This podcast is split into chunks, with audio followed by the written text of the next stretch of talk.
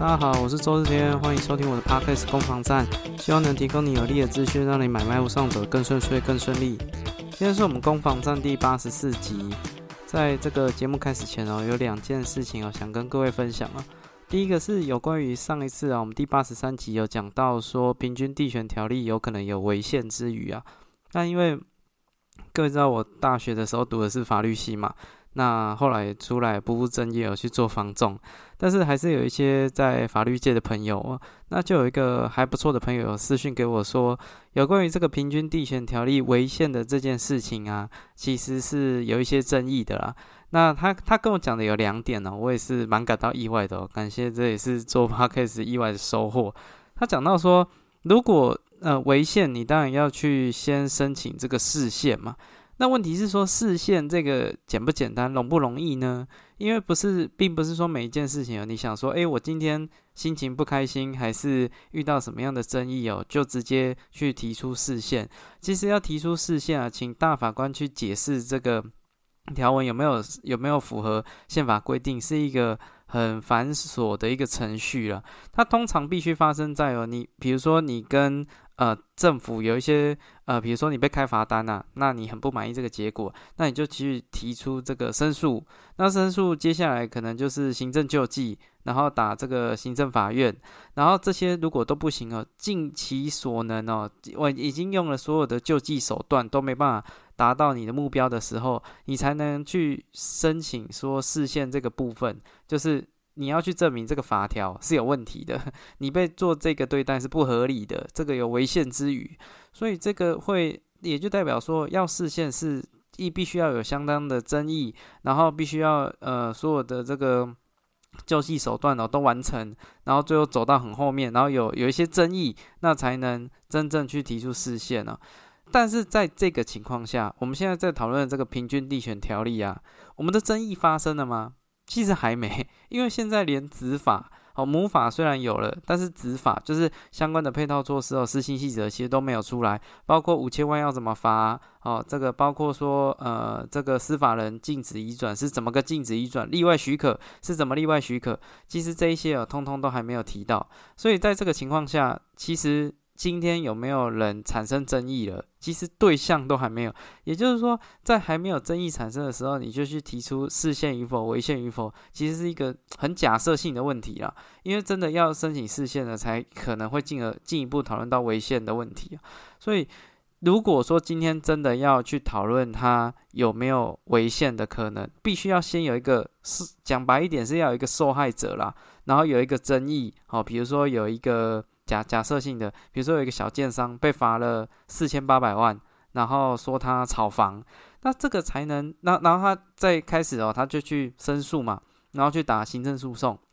然后最后证明说，哎，可能是这个条文有问题，然后再去申请释宪。其实你要去说他跟宪法抵触这个这件这个话了，不能乱讲。其实他要真正把它实现起来，是有很多道的程序跟要件要符合的。所以讲到这个平均地权条例违宪之余，其实这个都还在很前端很前端呢。要等到真的实施了，然后被害者啊，就是有争议的对象出现了。然后行政救济有全部都已经呃完成了，然后视线了，最后才有讨论违宪的问题，所以这个其实难度蛮高的哦。那我然后我就问他啦，我就说那这样的话，为什么还会这个台湾法学基金会还会有这个主张呢？然后他就讲了一个也是蛮令我意外的。他说：“这个台湾法学基金会哦，其实哦，就是跟建商关系真的是不错了。”我说：“这怎么可能？我当初去查，我还去查他的那个董事会的成员那些等等之类的。”然后他就说：“这个其实……”就是在做后面的一些资助啦。我说我连他的著作都去看了，我看了一下这个基金会他们出的相关的书籍哦。那他就讲到说，其实他都是标榜的是一些呃自由经济啊，就是主张说政府不要管太多哈，啊民间看怎么运用土地哦，让这个效应最大化。其实它就是另外一种价值观的选择。那这一种价值观的选择，其实。呃，是对建商会比较好去发挥的啦，因为其实就是有点像左派跟右派嘛。你你左派可能就是希望说有更多的社会福利啊，那右派要求的是一个市场机制在。这个台湾法学基金会的书籍有可能就是比较偏右派的，让这个政府介入少一点啊。那在这个情况下，其实也某种程度很间接的，算是呃对建商来讲算是比较有利啦。哦，所以他就讲到说，这法学基金会后面的后面的后面哦，其实跟呃建设公司啊，其实算是相对来说啦，对他们来讲是比较有利的哦。所以台湾法学基金会如果提出。呃，这个平均地点条例的一些违宪，听起来好像也就不这么怪了，对吧？因为那是价值观的一个选择嘛。我没有说这个东西是对或者不对，或者是好还是不好，哦，但是这就是一个价值观的一个选择嘛。毕竟有人选择走左边，有人选择走右边，你也不能说他不对啊。这个法律界的朋友给我的一些回馈了，那也在这边跟各位分享了。那第二个想跟各位分享的是说，就是呃，这个节目其实经营了一段时间啊。啊，我自己有一些设定的目标了，包括说呃留言啊，或者是点阅啦，或分享啊等等之类的。好，那自己有设定目标，那我自己是设定说，如果在基本上啊，就是做到一百集，如果这一百集呃一百集罗百集，就我设定的目标是做一，就是做到一百第一百集哦，那就会去做一个检视哦，如果。接下来做下来的还是没有达到我心中的一些目标，不管是呃收听数啊，还是等等之类的，我应该就会选择看是不是用其他的方式啊去延续这个攻防战的这个自己经营的的频道了。但是可能不是用 podcast 的形式呈现我曾经也跟一个呃朋友的朋友，他是。就是有比较做一些网络电商等等之类的，我就说哇，我觉得我的收听数好像没有达到我心中理想的一个目标，而且做节目其实这个前前后后加剪辑，现在再加上 IG 加上 YouTube，然后加上一些优化等等之类的，其实做一集啊，大概要虽然讲可能三十分钟，可是做一集哦可能要六七个小时，那都其实花掉蛮多这个休假的一个时间啊。他就说。他他可以回馈蛮有趣的。他说：“哦，因为我没有在听 podcast，所以我听不懂。”他想说：“啊，podcast 的受众，然后跟这些不管是 IG 的 FB 啊，甚至我自己最近常常在做一些梗图啦。做梗图对我来讲其实蛮舒压的，因为呃做梗图会让我有很多的这种想象啦、联想啦，或者是希望发人深省啊，引起一些启发等等之类的。这些啊，其实到底客群在哪，或者行销方式是怎么样？老实讲，我也没有去上过课，我就是。”凭自己的这个网络上搜寻的资讯哦，然后还有自己的一些想法我去做一些结合，然后一路走到这边，也已经如果今年七月也已经两年了，哦天呐，好长啊，对啊，那当然收听以前自己呃录制的，不管是前前二十集吧，大概都是 tragedy 啊，悲剧啊，呃听起来不管收音品质啊，或者讲的一些内容哦，但是。但是我自己我是觉得说，我会设定一些目标，在什么时间点要达到多少的一个进度。如果没有的话，那可能就要想想看啊，到底要不要再继续下去，还是换个方式哦。所以我自己是设定说，就是到一百集，然后算是一个阶段呐。那如果你觉得说这节目真的也让你有点收获怎么样的，那希望可以留留言让我知道就好了，对，或者按个赞等等之类的，那我都会觉得。呃，会是一些更新的动力啊。当然，相对的，如果没有的话，这个录制 podcast 有时候其实蛮寂寞的，尤其是像我这种，呃，就是一个人在讲的。哦，那相较于其他的，不管是什么欧欧本浩斯啦，哦，什么你的不动产笔记掉啦，还有像是这个这个什么什么王老吉啊，还是什么呃詹哥说地产，哦，这些他们都是互动性的节目啊。哦，而且他们甚甚至后面会有一些听啊等等之类的，但我没有，我就是。啊，凭己之力，哦，然后想想讲什么就讲什么。那当然，这也有一些我自己的想法在啦。但是不管怎么样，我还是那个初衷。我希望这样的一个节目可以让你有一些有一些收获，然后有一些房地产的哦更多的一个面向。它不是只是啊这个新闻看到的什么炒作啦，哦还是什么什么什么有钱人的这种投资工具啊。我觉得它是非常非常多面向的，像。像之前呃有跟各位分享到说这个这个人口移动，好像是最近呃 Today 看世界就是 Line 的一个一个在讲新闻的，他是范姐在在说一些国际新闻的，他就讲到这个润大陆润学的问题，就是有跑到呃南美洲，然后偷渡，然后设法进到美国边境的这样的一个一个事件呢。那其实，在很早之前我们就有讲过这则新闻的，那。嗯，我是觉得说还是那个初衷，我希望跟各位分享一些我看到的，然后呃是一些特别的，或有一些有帮助，我觉得很重要的。包括说我们今天我们今天的新闻只会分享两则哈，一则是这个以房养老啊，那另外一则的话则是这个。高雄台积电，它后来这个建厂的一些争议，它原本有计划要在那边盖七纳米跟二十八纳米这个制成的呃工厂在那边，但是后来没有了。那这反而是发生了一些什么事情？这等下都会做讨论。好，啊，今天比较我会在重心会比较讲到以房养老这一块了，因为我觉得这是一个蛮重要的议题哦。OK，好，那我们这个废话不多说，我就开始今天的节目《攻防战》第八十四集。那首先跟各位分享的是，呃，以房养老公股银行哦，跟民营的银行哦完全不同调。六家业六家民间银行的业绩是挂蛋的哦，都没有办这个以房养老。那首先先跟各位分享一下，以房养老到底是一个什么样的东西哦？它的学名叫逆向。抵押型房贷商品逆向，就车子逆向那个逆向抵押型房贷商品，它其实是从国外传过来的，大概呃五六，应该是一九六零年左右，五零六零年那时候，其实在欧美应该是。我不知道是不是美国优先还是英国优先，好，他们就有提出这个以房养老的概念哦，就是把房子，因为年纪大了嘛，哦，那可能退休金啊，或者是一些退休生活、老年生活会有一些医疗的支出、生活的支出，好很多，但是因为欧美没有这种孝道的观念，所以他们不会怎么什么养儿防老啊，或者是希望儿女会有一些。呃，这种这种照顾的一些期待，他们没有，所以他们就必须靠自己。那也因为这样子催生了这个以房养老的制度，透过把房子抵押回去给银行，哦，抵押给银行，然后再把呃以房养老嘛，那每个月再会给你一些这个这个生活的生活金啊，哦，去拿呃去把房子抵押回去给银行啊。那其实像美国哦，美国他们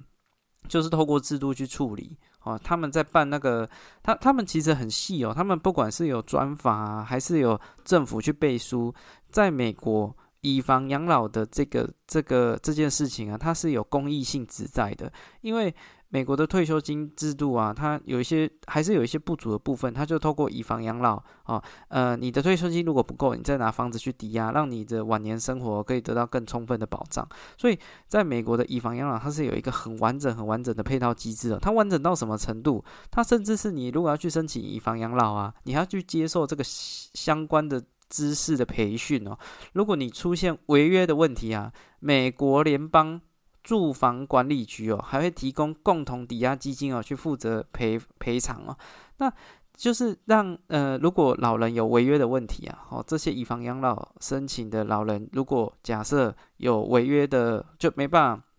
有有一些偿还的问题的情况下，美国政府还会介入。所以在这个完整的配套机制下，其实它的发展呢，就是比较完善。那还有像是英国，英国也是这一块也也是做的很不错。那英国跟美国不同的地方是，主要它是借助于保险的力量。英国是选择你可以把房子抵押给保险公司，然后保险公司哦在在取得这个贷款之后，然后再拿这些钱，看是你要住在抵押的房子，还是去搬去养老院呢？哦，所以英国是透过。保险公司的商业力量啊，去处理这个以房养老。那这是欧美的国家。那如果是像我们邻近的，哈，家庭到比较多呃高龄化社会的日本，它有没有以房养老呢？有，而且它发展的比我们早，它已经比我们早三十年了。其实就有这样的概念。可是它也跟我们面临到一样的问题啊，也面临到这个以房养老的推广哦，有遇到一些抗性在。那我们等一下会讨论到。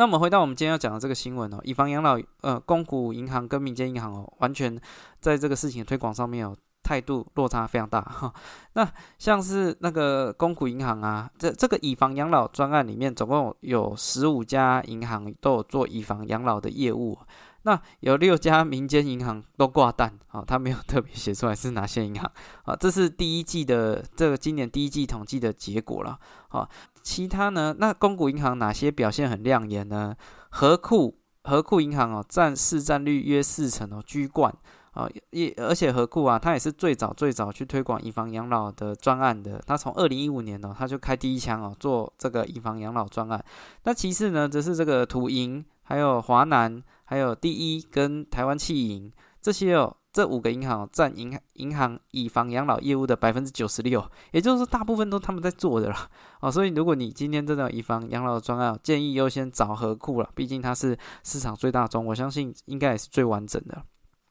而且这边有几个有趣的数据也跟各位做分享了。呃，如果以这个以房养老的件数啊，做最多的哈。不是我们认为人口老化的中南桃族，有一些人口老化的状况听起来可能比较严重，不对，是双北北北基哦，累计件数三千六百件左右，核贷的总金额大概是两百七十五亿哦，不管是件数或者核贷金额，金皆皆是全台湾最高啊。那我觉得这也合理啊，因为涉及到说。啊，这个北部的房价普遍来讲比较高，哦，我没有要占南北的意思，但是我只是用一个常理判断，北部的房价比较高，所以银行哦，基本上核贷的金额可能比较多，那核贷金额比较多，那就这些老人就相对来讲会比较意愿，哦，那除此之外呢，还有一个数据哦也很有趣，就是女性核贷的件数哦是三千九百四十件哦，高过于男性的三千零一十七件，也就是说百分之五十七哦都是女性申请的。啊，这我觉得这也蛮特别的，这可能涉及到说女性比较长寿了。我记得我之前有看到那种人口金字塔图，好像女性平均比男性多活了八到十岁，好像我印我印象中是这样。所以你既然活得比较久，那你当然办的这个以房养老的业务的可能性就会比较大嘛。那当然还有可能涉及到这个社经地位的问题，因为嗯，男性的这个薪资结构啊，它相对来讲可能比较好，那女性可能会稍微。差一点点，那可能他就会选择比较多的管道，去让自己的退休生活有一些更好的、更好的完善的保保障了。好，那这个以房养老它到底是怎么去算呢？我也跟各位分享一下。举一个例子，如果你现在六十岁，好，然后一个市价一千八百万的房子去抵押，哦，可能是一个嗯新北市的三房车这样，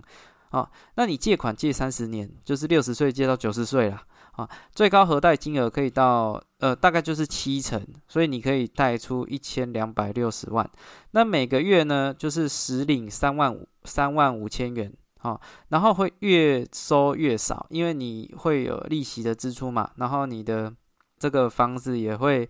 嗯，它它会随着你一开始会三万五，然后越来越少，越来越少，越来越少，哈。然后如果升息啊，因为升息，你等于把房子哦抵押给银行，所以如果升息的话，它也是它也是房贷的一种，所以如果升息会吃掉你的这个以房养老每个月的这些这个生活金啊，它是会吃掉的。所以像现在这个升息一直升息的情况啊，也有影响到一些老人他去做以房养老专案的意愿呢。所以它并不是说，呃，像我们的退休金，你可能活得越久领的越多，没有，它就是有一个年限在。那你是活得越久会领的越少，好，这是以房养老专案的这个特性啊。好，那至于说年龄层呢，大概是什么年龄可以做呢？大部分哦，大概都是六十岁以上了哦，尤其做最多的是六十三岁到七十五岁哦，最多占了百分之五十五哈。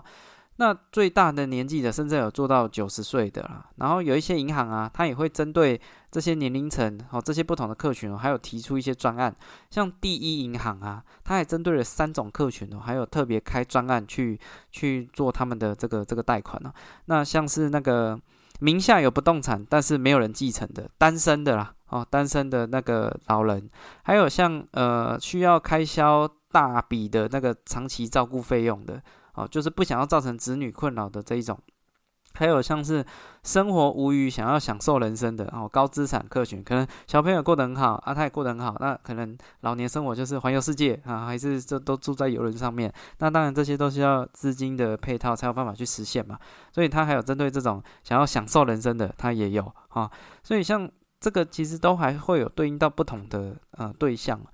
那为什么会还会有一些对象的不同？那既然如果养以儿呃更正了这个以房养老这么棒的话，那大家都来做就好啦。哦，既然有这么多的保障，那听起来也不错，好像欧美也都有在实现。人家都说欧美的既然也可以借鉴嘛，我们看怎么去改善。那为什么推广上面还会遇到一些抗性，甚至民间银行不愿意做呢？哦，最大的痛点有两个，最大的痛点有两个。第一个是这个以房养老啊。它会涉及到继承人的问题。各位，如果你去做了以房养老，那你的小朋友可不，你这个房房子还会不会办继承？当然会啊。可是如果你的小朋友要继承这个房子，你当然要先把这些钱还清嘛，好，你才可以。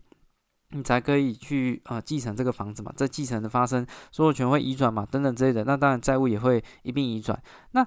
你在办你在弄继承的时候啊，你当然会去呃年轻人会做一个新的贷款，然后去清偿原本旧的贷款，会做一个代偿的概念呐。好，只是说呃等于如果你去做以房养老呃以房养老，那你小朋友要继承你房子的时候，就要拿钱出来。哦，那等于房贷，就像之前有跟各位分享那个大陆有那个那个传宗接代，爸爸贷款，然后享受完之后，那房贷由儿子来背，有点像这样的概念，所以会变成儿女可能对以房养老会有点生硬。那在这个这个亚洲国家啦，其实大部分的长辈不太想造成子女的困扰，这也间接会影响到这些长辈哦去做以房养老的意愿。我不想要再留子孙啊，如果我背房贷这么辛苦，不要啦，算了，哦，我就这样处理好了。所以这这是日本啊，虽然早我们三十年，可是因为日本的这种观念也很重，所以他们在推广上面也没有这么容易啊，这是第一个很主要的原因。第二个当然是有关于一些估价了，哦，因为毕竟以房养老的专案是银行哦，你把房子抵押给银行，那银行发这个每个月的生活金给你，那银行也要降降低风险啊，那它降低风险的方式怎么做？当然就包括说核贷的金额啊，其实像可可能会比较保守，哦，但成数会比较低，哦，这些的也会造成说这个长者会觉得说，那我干脆直接卖一卖好了，如果估价的结果这么差，那我就卖一卖，然后一个大笔的，然后再看怎么去处理。好，这都是在推广以房养老的这个专案的时候面临到一些问题啊。那甚至就产生了一些变形哦。有人就选择说，我不要以房养老了，我不要抵押给这个银行，我这个以租养老可不可以？哈，我以租养老有点像是这个呃，这个这个托托管，那个叫什么包租代管，就是我拿房子租了，拿这个租金好去当我的这个养老的生活费，这样可以吗？啊，那银行其实也有这样的服务哦，啊，可以透过这个专案的管理哦，银行帮你把它租赁出去哦，那成立专户，那这个呢，这个专户啊，它会有一些信托的性质在啊，哈，那就可以支付你的这个安养费用啊，还有专款专用，还有这个生活所需等等之类的，好，那你就不用抵押给银行，只是说中间银行会做一些呃手手续费，然后帮你做这个开一个专户，然后帮你做这专案管理啊，好，那也就避开了这。未来哦，可能继承啊，还有这个抵押啊，这些的问题啊。但是讲到这边呢，我自己是觉得有一些疑惑了。我也在思考说，如果我年老的时候，我到底会不会去做这个以房养老的这个这个专案呢？因为我想到的是说，假设啦，因为高龄化社会是越来越严重嘛，那少子化也会越来越严重，那会不会变成说？很多人以后越越以后啊，以房养老做的越多，那银行对银行来讲啊，他就拿到的房子就越多，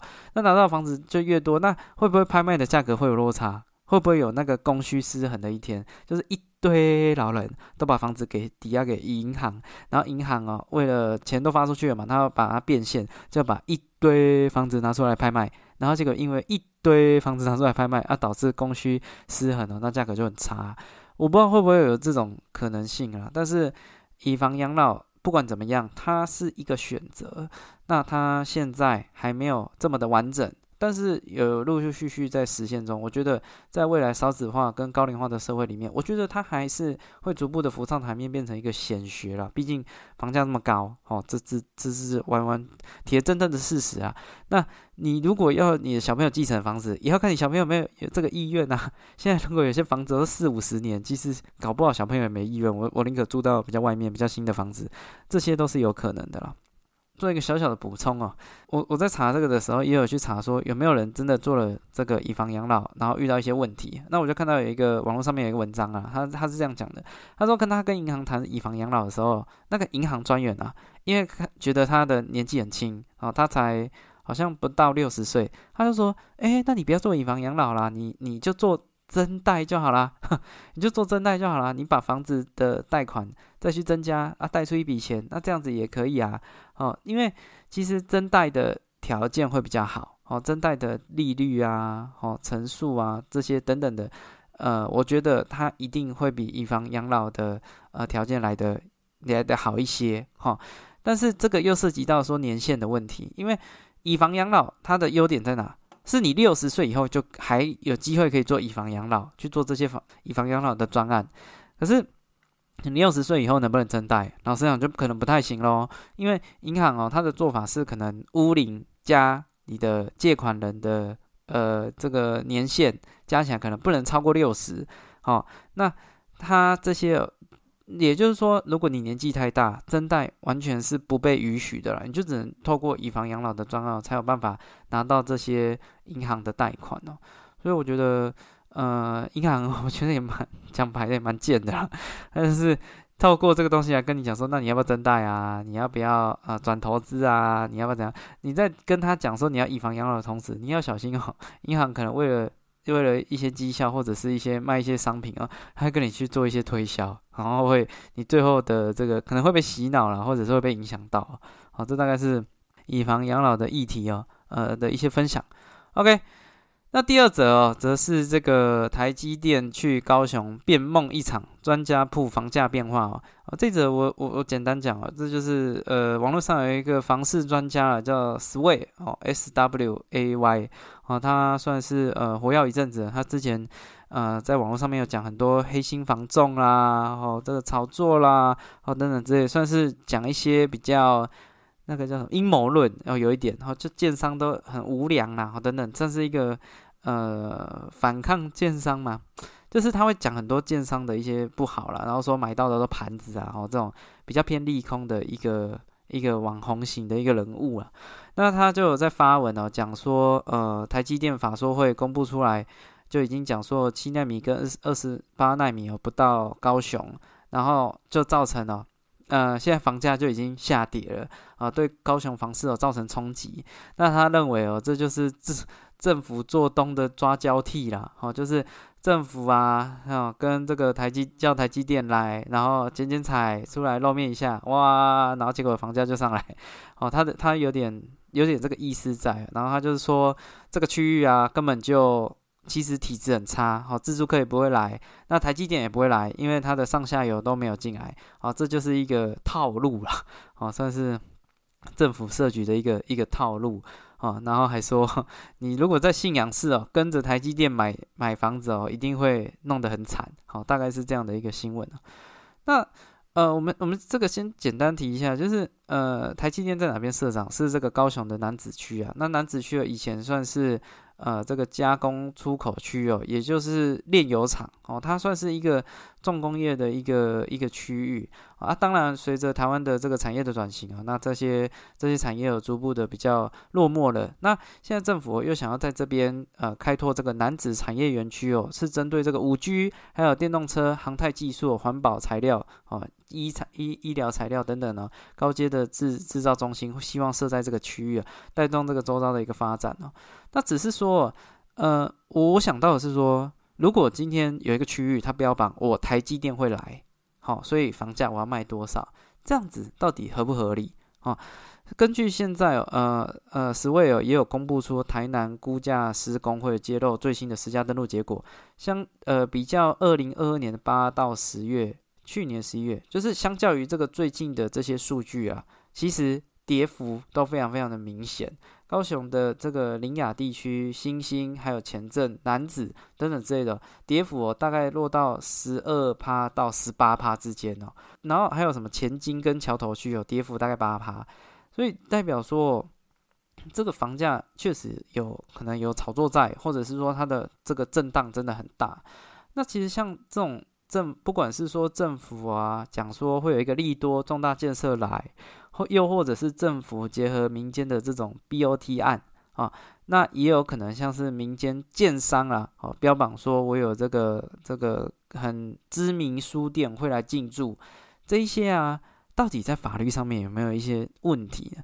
像政府会讲说什么，不管是盖什么社会住宅啦，或者是交通改善啊、捷运啊等等之类的。我跟各位讲，如果是这种面向的事情啊，你大概近期通通都不要想了。假设有一个区域，它标榜说未来政府会有重大建设在这边，我建议你想都不要想。原因是因为说现在缺工缺料真的是太严重了，政府的这些重大工程啊，其实要找到营造厂来弄很困难呐。政府的这些，因为政府的这个标案啊，它一律都采这个最低标，哦，那在最低标的这个情况下，就会造成我今天是营造厂，我是建设公司，哦，我是这些，我有能力，我有这些怪手啊，工班啊，哦，这个这个，我有这个 team 在在盖东西的，我根本就不想帮政府盖，因为你的获利很差啦。你的获利太差了，那在这个市场的机制下，我为什么不选择帮台积电盖厂，或者我帮建设公司盖厂？之前是严重到台积电把所有的这个这个这些资源呢，都都都拿去盖他们的这个这些纳米厂啊，导致连建设公司都都拿不到这些营造厂的他他他们的这个单呢，很严重诶。所以政府啊，一定是排在最后面的。这个之前也有也其实我记得在前期的节目也有跟各位分享到，那像近期的。呃，远见还是天下也有讲到这样的事情。政府因为它都采最低标，所以重大建设根本找不到人来盖。在这个情况下，如果你期待有一个区域，它政府重大建设会带动周遭发展，请你不期不待，没有伤害。那第二种，第二种就是所谓的政府跟民间的这种 BOT 案，这种也是啊。这个 BOT 案它一样采的是最低标的状况，虽然它是跟民间配合的，可是。可是也会涉及到这样的问题啊，因为你就是只能一律采这种最低标啊，甚至还有一些绑标的状况啊。啊，之前像什么桃园的图书馆啊，还是哎，好像高雄的图书馆、桃园图书馆，就也是有这样的问题啊，就讲说有一个知名书店要进驻啊，结果后来就不是，对啊。那甚至还有这种建商哦，也会做这样的事情，像之前这个淡水新市镇啊，他那边就标榜说华纳威秀影城会进驻，结果进驻的是什么？是美丽华，哦，华纳维修因为种种原因哦，他就他就抽身了，他就不进驻了。那其实这种事情哦，其实是源源不绝、持续不断的，不是说他今天剪彩就没事啊。我以前会觉得说剪彩应该稳了啊，这个这个动工了，哈，铲子插下去了，应该就稳了。没有，现在连这种都不稳，哈，可能即便走到那边了，就是我觉得怎么叫稳？建筑执照下来才算稳，哈。建筑执照没有下来前，真的是通通都不稳，太多变数了啊！当然，你可以看说那个地目啊，有没有去做一些呃，像像我自己看建商哦，到底有要盖还没有要盖，我会去看说它的那个设定开始了没，因为银行要先拿到设定嘛，那他才会拨资金给建商嘛。所以如果设定已经已经变成了某间银行，或者是它那个设定开始有变化了，我会觉得那个东西才会比较真实，那个距离。呃，动工才会比较接近。那动工会不会延迟？动工都有可能延迟，更何况那些都没有动工的，对啊。所以这个情况下，请各位，如果你不管听到政府的重大建设会在这个地方，还是说什么民间的 BOT 案会在这边，还是呃建商标榜全联、哦家乐福、星巴克、Seven 会进驻，拜托这些真的听听就好，好听听就好。你也不知道最后到底会怎么收尾。哎，如果跌幅到十八趴，那那是非常非常惊人的。你买一千万的房子哦，然后剩到八百八十万，啊，八百二十万，一千万的房子你买下去，隔不到两年变成剩八百二十万，这个跌幅不可怕吗？我个人认为非常可怕。所以如果是这种建设的这种问题啊，各位，呃，看看就好，不急不待，没有伤害了，大概是这样子。OK，那也谢谢你收听到节目的最后，那也希望这样节目呈现的方式你会喜欢。那如果你觉得还不错啊，就麻烦在 FB 可能按个赞或者留言，让我知道都好。不然 我也觉得说，可能这个节目做到一百集也差不多了啦，也差不多了。好，OK，那也祝你有愉快的一天。我是周日天。如果你喜欢这样的节目扣扣、IG、FB、YouTube 上面打攻防战哦，都可以查到我们哦。拜拜。